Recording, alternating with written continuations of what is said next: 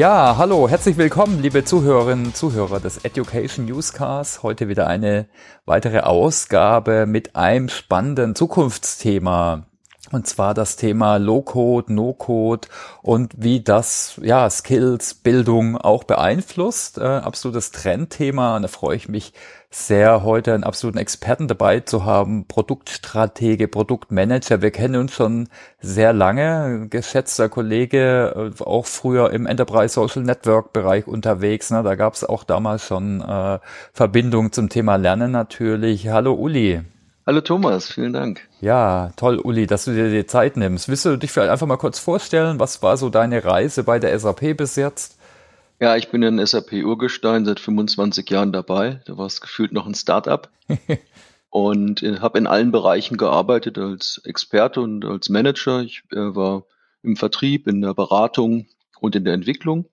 Und wie du schon sagtest, ich habe äh, viele Jahre ähm, jetzt zuletzt als Head Product Manager habe ich ja den Launch gemacht für Workzone, also unsere Digital Experience Plattformlösung und bin jetzt äh, in einem Thema und wir haben jetzt der Tech Ad das Thema Low Code No Code gelauncht und in dem Bereich kümmere ich mich um Strategie und Produktmanagement. Ja.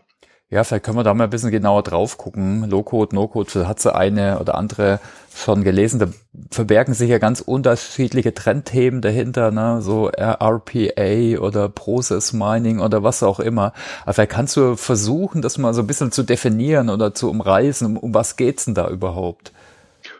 Ja, die Grundidee ist ja die, dass wir sagen, die Unternehmen haben Anforderungen und das kennt man aus der Fachabteilung. Man hat eine Idee oder aus dem Schulungsbereich. Man geht in die IT-Abteilung, die sagt, das ist eine gute Sache, aber ich bin voll, dieses Jahr kann man uns da nicht mehr drum kümmern.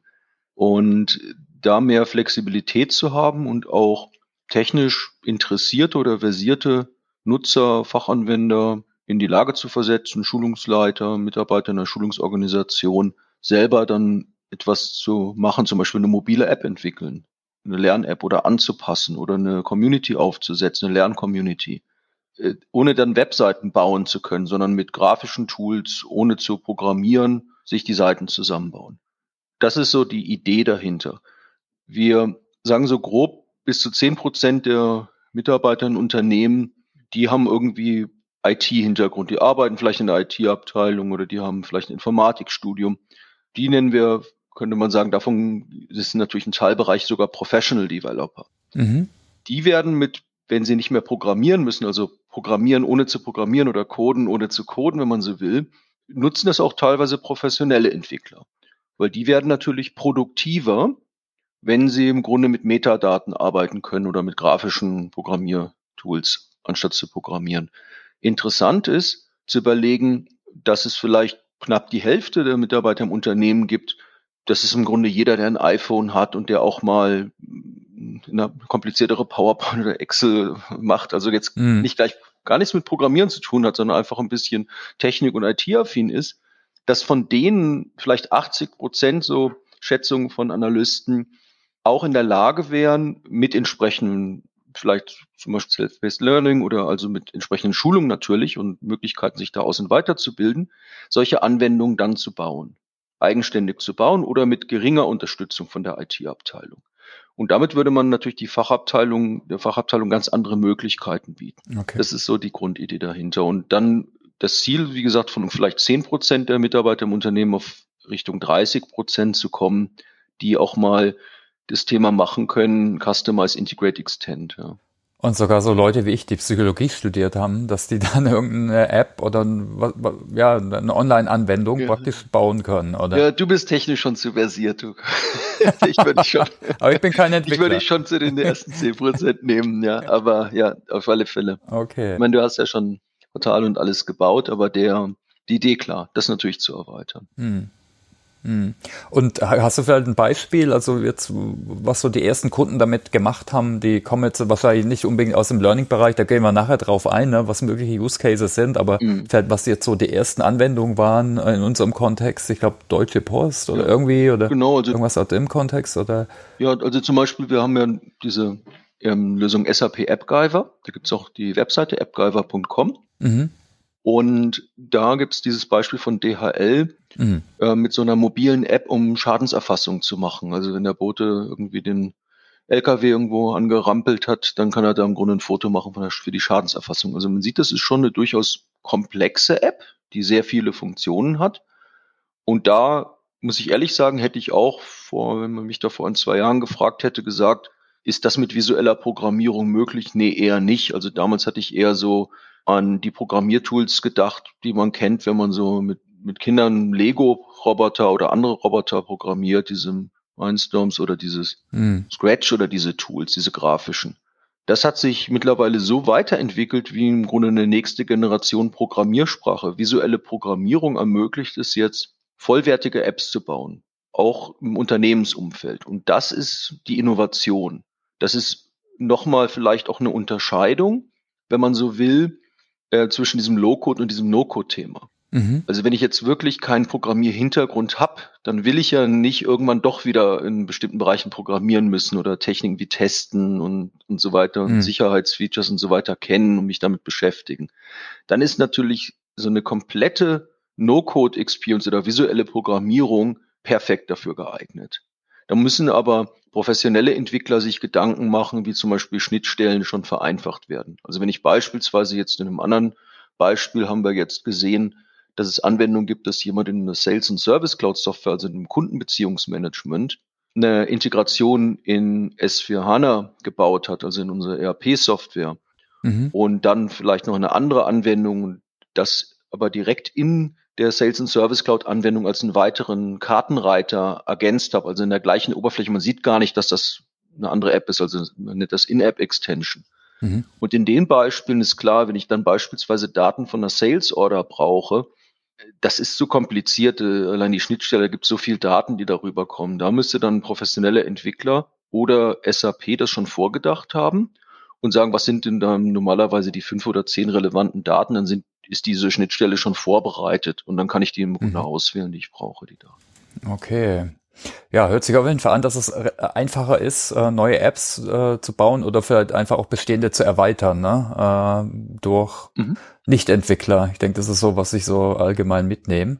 Müssen wir eigentlich mal überlegen, ne? aber können wir vielleicht nachher drauf gucken für den Learning-Bereich. Aber vielleicht nochmal ganz kurz, kannst du vielleicht nochmal umreißen, was da jetzt so alles drunter gehört? Weil ich habe gesehen, ne, das Low-Code, No-Code hat da verschiedene Unterbereiche oder Sachen, die zusammenhängen. Wir haben, das läuft ja alles wahrscheinlich auf unserer ja, technische Infrastruktur der Business Technology Plattform und was, was gehört da noch dazu? Also wie spielt so ein Chatbot oder mhm. äh, so andere Technologien rein? Ne? Mhm. Ich glaube, die, ich habe so eine gute Übersicht gesehen, auch vom ja, Foliensatz genau, von dir, genau. wo das mal gut zusammengestellt äh, war. Also im, im Grunde würde ich die, die Thematik in drei Blöcke unterteilen. Mhm. Anwendungsentwicklung, Application Development als ein Block. Mhm.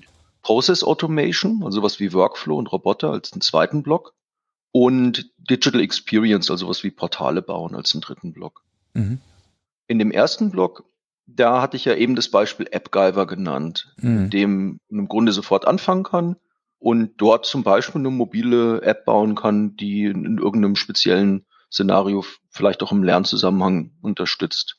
Und da gibt es im Grunde gar keine Einschränkungen. Also der Anwendungsfall kommt wirklich aus dem Bereich, dass es einen Bedarf gibt aus dem, aus dem Schulungs-, Aus- und Weiterbildungsbereich. Die andere Lösung, die dann doch vermehrt sich, sage ich mal, an bestehende Entwickler wendet, um denen das Leben einfacher zu machen, ist SAP Business Application Studio oder kurz BAS. In dem Bereich bauen wir Low-Code-Funktionen, also dass man mit Fiori Elements arbeitet oder auch eine einfache grafische Oberfläche hat, um dann die ähm, Programmierung da zu gestalten. Das ist so der erste Block. Mhm.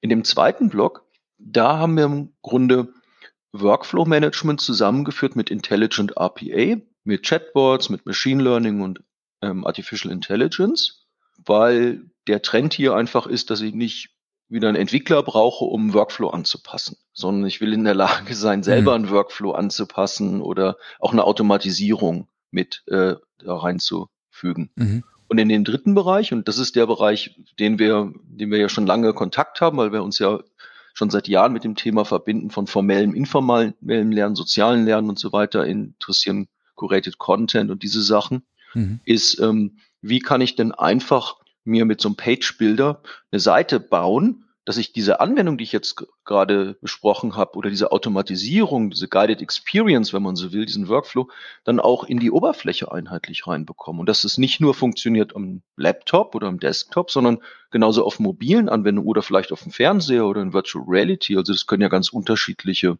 äh, Frontends dann sozusagen sein. Und in dem Bereich, da geht es also von den Produkten her um Themen wie SAP Workzone und SAP Launchpad Service. Okay. Ja, cool, spannend. Also das war jetzt mal eine gute, ein guter Überblick, ne? was spielt da rein? Mhm. Application Development, Process Automation und Digital Experience, so als mal drei Themenbereiche, ich denke, das hat nochmal einen guten Überblick gegeben. Ich meine, jetzt beschäftigen wir uns hier im Podcast mit Lernen und Arbeiten äh, heute und in der Zukunft, vor allem im digitalen Kontext. Mhm. Und vielleicht gucken wir da mal drauf, oder? Was bedeutet das jetzt für so ein, für Menschen, die irgendwas mit Technologie haben, mal, mal zu tun haben, auch im SAP-Kontext ne, am besten. Ja. Ne? Also was sind da zum Beispiel für zukünftige Skills wichtig? Äh, vielleicht können wir da mal drauf genau. schauen. Also nehmen wir mal das Thema Lernen. Also ich habe mhm. das ja jetzt selber ähm, gehabt. Erst hatte ich zum Beispiel mit, dem Workzone habe ich eine interne Community aufgesetzt. Mhm. Und ähm, das konnte ich machen im Grunde ohne etwas zu programmieren, sondern ich konnte grafisch Bereiche zusammenklicken, wo ich sage, hier sind die interessantesten Inhalte, hier sind Videos, die man sieht, hier ist ein Forum, können Leute Fragen stellen und antworten und die besten Antworten können markiert werden. Und das fing ganz klein an. Da waren am Anfang, ja, kam halt, äh, waren da 30, 40 Leute und mittlerweile sind da zweieinhalbtausend Kollegen, die dieser Gruppe folgen. Wow. Und das ist eine öffentliche Gruppe, also das kann jeder Mitarbeiter von 100.000 Mitarbeitern auf der Welt zugreifen. Aber es sind zweieinhalbtausend, sage ich mal, Follower sozusagen intern auf dem Thema. Und das habe ich jetzt gemacht, ohne dass ich irgendetwas programmieren musste. Und dieses Modell, das wird übertragen. Also beispielsweise gibt es für Macintosh-Anwender bei SAP eine, eine Gruppe, die ist noch um Vielfaches größer ähm, weil ich glaube 2000 Mitarbeiter haben, haben solche Anwendungssysteme, also Laptops von einem iMac oder was, MacBook. Und da sind, glaube ich, 30.000 Leute, die der Gruppe folgen. Und das zeigt im Grunde, was es für Möglichkeiten gibt. Jemand, der sich damit beschäftigt, zum Beispiel ja, Macintosh-Nutzer im Unternehmen zu unterstützen oder ähnlich wäre es mit Microsoft Teams dann, ja, baut im Grunde so eine Community auf. Mhm. Ja, vielleicht nur ein interessanter Side-Fact, was ich mal gelernt habe. SAP ist größter oder zweitgrößter Apple-Firmenkunde. Ne? Also wir haben eine extreme Adoption an Apple-Geräten, ob es jetzt äh, ja, ja. Ähm, ja, Mac ist oder PowerBooks oder was auch immer es äh, davon gibt. Also jetzt ja. nicht nur die Mobile-Tools, sondern auch ja. Das stimmt. Also das ist ein Trend, den wir sehen, dass sehr viele Leute auch bei den Laptops ähm, haben oder beides, muss man auch sagen. Aber auch mhm. zum Beispiel das SAP, der Rollout von Microsoft-Produkten wie Teams zum Beispiel, gerade jetzt in, in, mm, in, wegen Corona, das läuft alles im, technisch auch über so eine Plattform wie mit dem Workzone. Das heißt, dass da auch so eine interne Community aufgesetzt wird und da sind kleine ähm, Hilfsvideos drin und Tipps und Tricks und Neuerungen und ähm, Erfahrungsausschnitte. Die Leute können da Fragen antworten oder, oder von dort dann halt auch formell ein Ticket aufgeben, wenn so ein Problem ein IT-Ticket. Okay, und was bedeutet so Low-Code für Entwickler? Also ich kann praktisch relativ einfach da Probleme lösen. Ein Beispiel war Community-Aufbau. Ich denke, das sehen wir eh, was überall wichtiger wird, wenn ich äh Genau, also diese, diese Webseite ist, glaube ich, jetzt ein Beispiel. Jetzt gehen wir mal zu dem anderen Blog. Mhm. Auf der TechEd, da musste ich gestern ein bisschen schmunzeln. Da war eine Kollegin, die sagt, sie hat äh, viele Haustiere und vor allem auch einige Hunde mhm. und hat sie einiges an Rechnungen vom Tierarzt. Und dann hat sie im Grunde das SPA ausprobiert, also diese Process Automation. Mhm. Und man muss sich das so vorstellen, da wird im Grunde die Rechnung, wird erkannt von diesem Machine Learning, also da wird erkannt, dass das eine Tierarztrechnung ist und wie der Betrag ist, welcher Betrag das ist. Und sie kann jetzt automatisch sozusagen ihre Rechnung bezahlen. Also hat so einfach, ja, das ist im Grunde, das ist ja dieses, was dahinter steht. Klar ist das jetzt natürlich äh, vielleicht nicht die Alltagsanwendung, die ich jetzt zu Hause mache, aber einfach, dass sowas möglich ist, dass ein, jemand sich im Grunde solchen, so eine Automatisierung bauen kann oder so einen Workflow entwickeln kann. Das kann man sich ja jetzt auch im Schulungsbereich vorstellen. Ich habe zum Beispiel ja, Schulungsteilnehmer, die melden sich an. Mhm. Ja, habe ich denn den Konsent sichergestellt, dass die ihre Daten preisgeben wollen? Will ich, wenn ich zum Beispiel so eine Community mit den anderen Schulungsteilnehmern aufbaue, sind die bereit, dass, dass sie da auch bekannt sind als Nutzer drin? Ähm, darf ich denen eine E-Mail schicken? Das fängt ja bei solchen einfachen Fragen an. Und da heißt ja immer, ja, die Schulungssoftware ist perfekt integriert mit anderen Systemen, wie hier solchen GDPR-Anlösungen oder, oder ERP-Anwendungen, Stammdaten. Ist es das wirklich? Häufig ist es das ja nicht. Und bei solchen Alltagsfragen Abhilfe zu schaffen, sei es durch eine Automatisierung oder sei es durch die Möglichkeit, dass jetzt auch nicht IT-Experten, ohne die IT-Abteilung vielleicht zu involvieren oder zu fragen, eine Lösung schaffen können. Das ist schon was Neues, was wir bisher so nicht gesehen haben. Also die IT-Abteilung muss, ich meine mal vereinfacht äh, gesprochen, ne, so, wie so ein Lego-Baukasten zur Verfügung stellen, mhm. wo dann alle schön äh, sich neue Lego-Modelle, also Prozesse, Anwendungen, was auch immer, basteln können. Äh, ist das so eine Metapher, die man, ja, die man find, nehmen kann? Ich finde die Metapher gut. Und jetzt kommt natürlich gleich mhm. das Thema. Auf der einen Seite sieht man, was da Unglaubliches möglich ist mit Lego oder Minecraft ja. oder so etwas. Ja, auf der anderen Seite genau. sagt man natürlich, oh, da ist die Hürde auch ganz schön hoch. Das ist doch ganz schön kompliziert. Das heißt, der nächste Punkt ist, über Templates nachzudenken, über Vorlagen mhm. oder, oder mhm. Artifacts, wie immer man das nennen möchte. Mhm. Und da auch über ein Marketplace oder, oder einen, einen Store nachzudenken. Also wenn ich an so etwas denke, dann wird das natürlich erst richtig interessant, wenn ich sage, wir hatten es vorhin am Beispiel der Schnittstelle kurz angesprochen. Wenn ich jetzt schon ein Beispiel-Workflow anstatt auf der leeren Seite zu bauen, gerade wenn ich ja nicht Experte bin, mhm. ich finde schon Industry-Best Practices für die entsprechende Branche oder für das entsprechende Thema hier für Lernen, Aus- und Weiterbildung. Und dann kann ich die nehmen und ich finde auch eine Automatisierung, die ist schon da, die kann ich auch nehmen. Und dann kann ich noch mit wenigen Klicks anpassen. Das ist natürlich noch mal wesentlich einfacher, als wenn ich gefühlt auf einem weißen Blatt Papier anfange. Mhm. Und das ist der andere große Trend, dass man sagt, zum Beispiel bei dem AppGyver. Also wir das AppGyver, was mich da wirklich begeistert ist, sind 100.000 von wir ja gelegentlichen Entwicklern, wenn man so will, die auf der Plattform arbeiten und die stellen auch teilweise eigene Entwicklung bereit. Da gibt es, glaube ich, 80.000 so Beispiele, die dann public gestellt sind, die man dann da zugreifen kann. Und das wollen wir im Grunde ausbauen, indem wir zum Beispiel aus SAP-Sicht jetzt hingehen und sagen, was braucht man denn für bei Lernsoftware oder um das zu unterstützen? Zum Beispiel eine Integration in die ERP-Systeme, mhm. beispielsweise Erweiterungsmöglichkeiten direkt in SuccessFactors Learning. Und solche Sachen dann schon im Standard entweder durch SAP bereitzustellen, kostenlos über so einen Marktplatz, oder auch den Partnern das zu ermöglichen, die dann vielleicht sagen, ich habe hier schon ein HR-Portal konfiguriert oder ein Lernportal und das dann auch vermarktbar zu machen über so einen Marktplatz.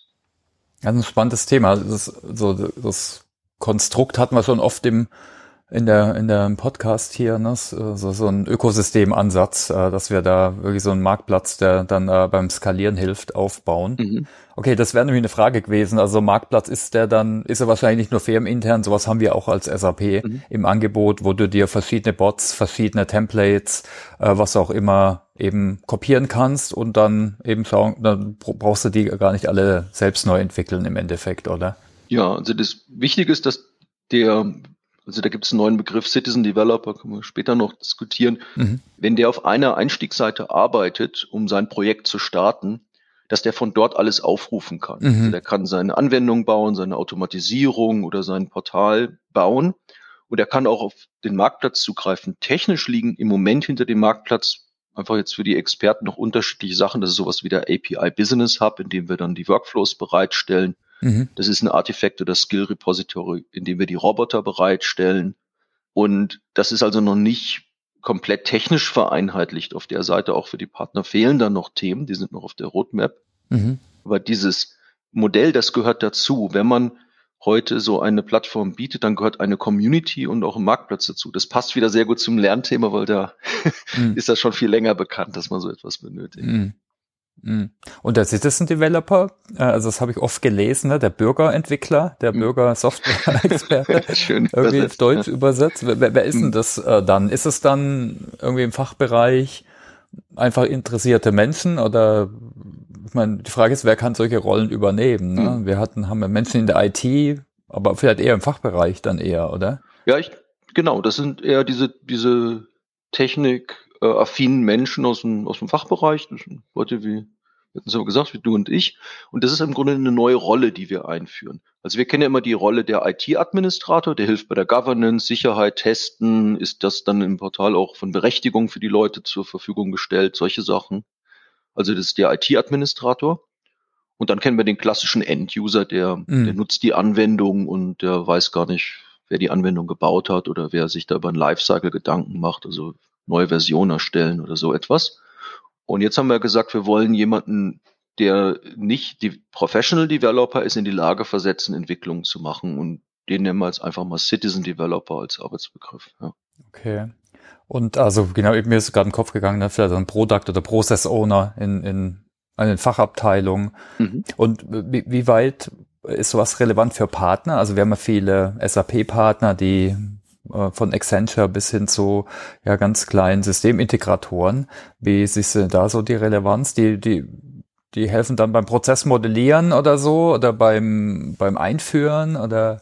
Ja, im ersten Moment denkt man ja mal, wenn man so fünf Minuten drüber nachdenkt, ich brauche jetzt gar keinen Partner, weil das ist ja gerade das Neue, mhm. dass ich ja selber eine Anwendung bauen kann. Ich brauche jetzt weder die IT, mhm. noch brauche ich einen Systemintegrator, mhm. der, der den Professional Developer dann bereitstellt, sondern ich bin ja jetzt selber in die Lage versetzt, sowas zu bauen.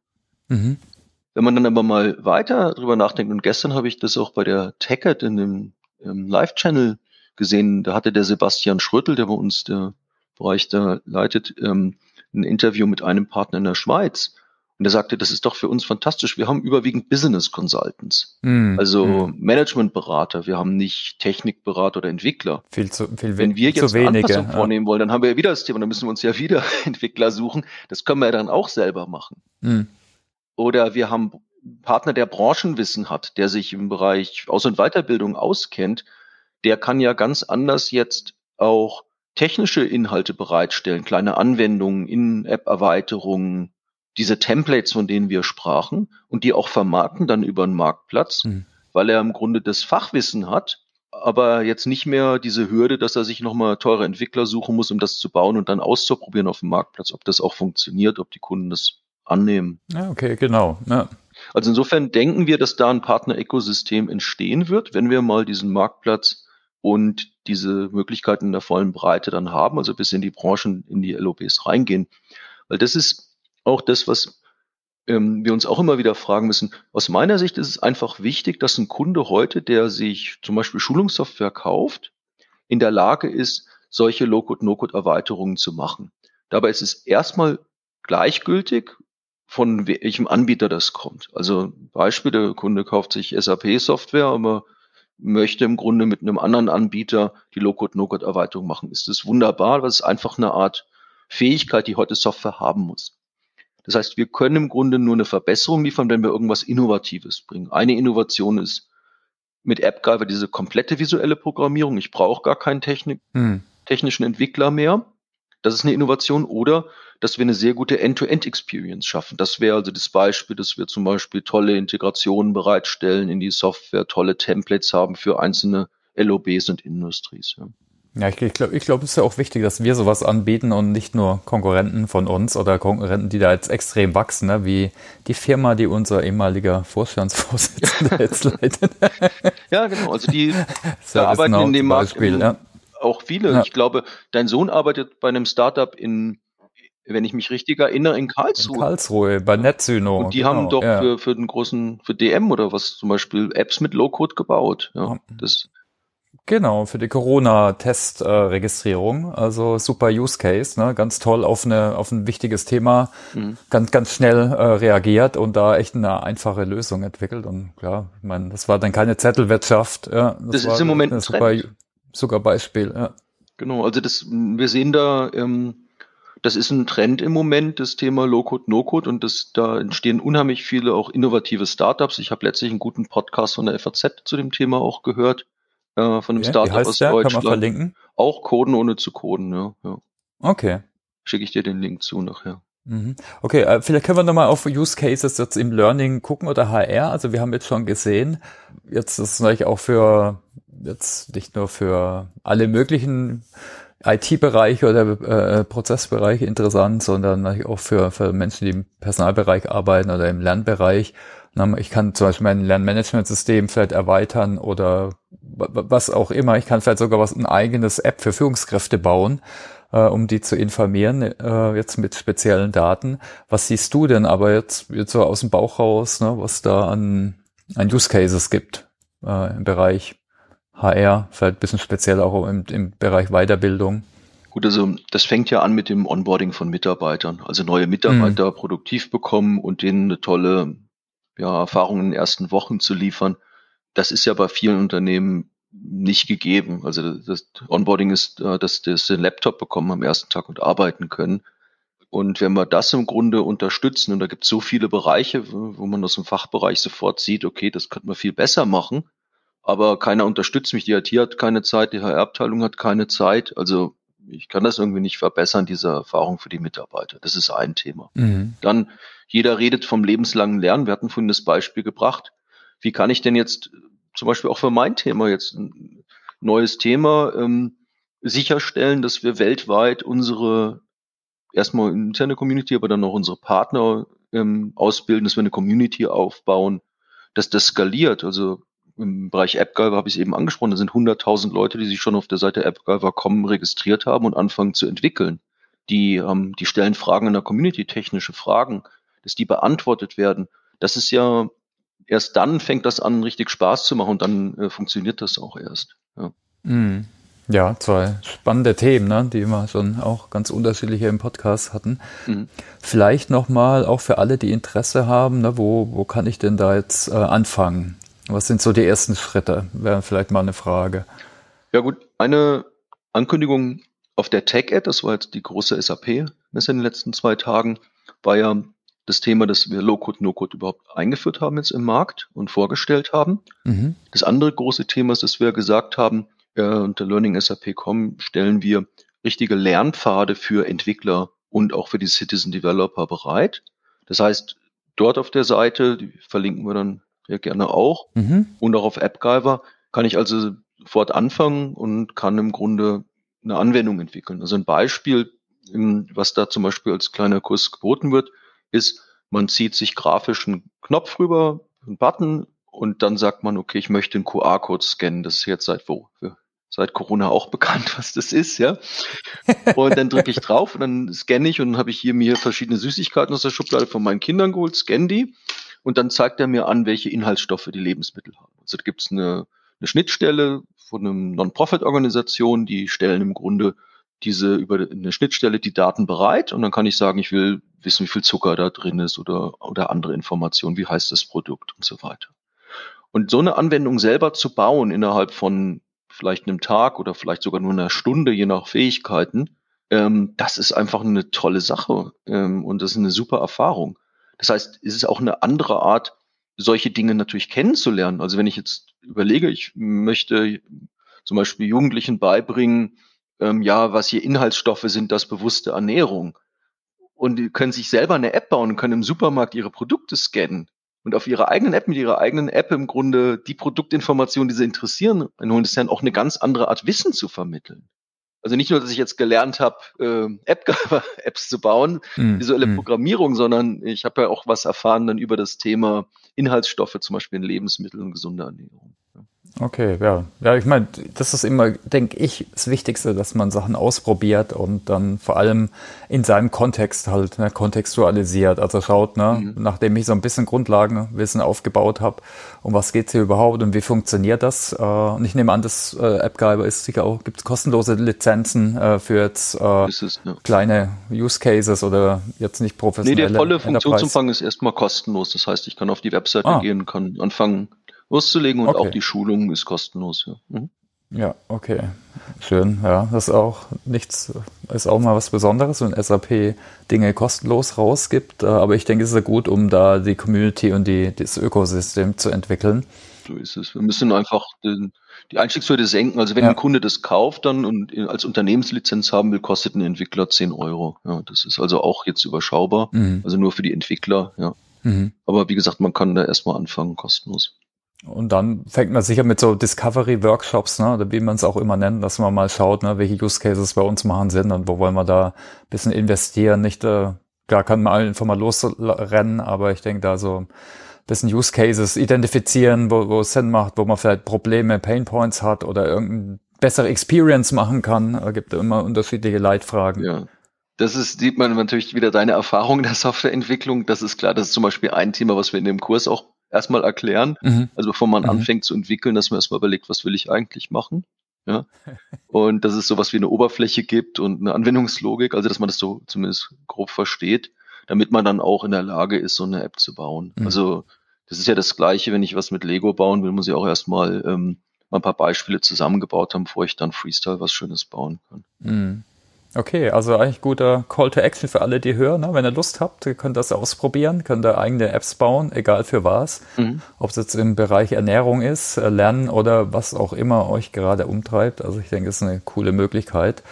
Vielleicht, also genau, also das waren jetzt auch so Fragen, die wir vorbereitet haben, um mal in das Thema einzuführen, mal zu schauen, ja, was bedeutet es jetzt wirklich für Entwickler, für die Arbeit der Entwickler, aber auch für die Weiterbildung. Äh, Habe ich da jetzt irgendwas vergessen? Gibt es vielleicht noch Punkte, die du noch weiter erwähnen willst? Äh, Ole? Ich finde deinen Punkt gut zu sagen, sowas muss man ausprobieren, das muss man anfassen. Mm. Lernen durch äh, selber was machen ist da, glaube ich, das Allerbeste. Mm. Und ich würde auch empfehlen, mit AppGyver mal so eine App zu bauen und einfach mal die, dass man ein Gefühl dazu bekommt. Und dann einfach in der Community die auch zu nutzen, Fragen zu stellen, wenn man nicht weiterkommt. Mhm. Ähm, oder auch Vorschläge zu machen, dass man zum Beispiel sagt, ja, ich will beispielsweise hier in meine Lernsoftware integrieren oder direkt in der App eine Erweiterung bauen oder eine Mobile-App, hab da Fragen oder noch Anforderungen ans Produkt, dass das dann auch im Grunde ähm, über die Community dann bekannt gemacht wird. Okay, ja, würde mich freuen, wenn ihr, liebe Hörerinnen und Hörer, wenn da, wenn sich ein paar finden, könnt uns da dann super gern Feedback geben, auch auf LinkedIn oder per E-Mail oder wie auch immer. Fände ich super spannend. Mhm. Äh, ja, okay, du, dann äh, guck mal vielleicht mal auf dich selber. Wir haben ja so eine Rubrik hier, äh, die nennt sich Home Story im Podcast. Vielleicht, äh, ich stelle dir einfach mal kurz vier, fünf Fragen und fangen wir mal an mit deinem Narrativ. Was ist denn dein Narrativ zum Thema Lernen und äh, persönliche Entwicklung? Ja gut, das Thema muss einen ein Stück weit interessieren, sonst macht Lernen auch keinen Spaß. Ja, das würde ich da mal sagen. Aber ich bin neugieriger Mensch und ähm, probiere auch gerne Sachen aus. Insofern ist es da einfach. Ja. Neugierde hilft, okay. Auch die Sachen zu machen, die einen interessieren, ist eigentlich äh, ja so eine ganz einfache, gute Weisheit, ein gutes Motto, sagen wir mal so. Ähm, was sind denn deine Lieblingslernhacks? Wie lernst du denn gut?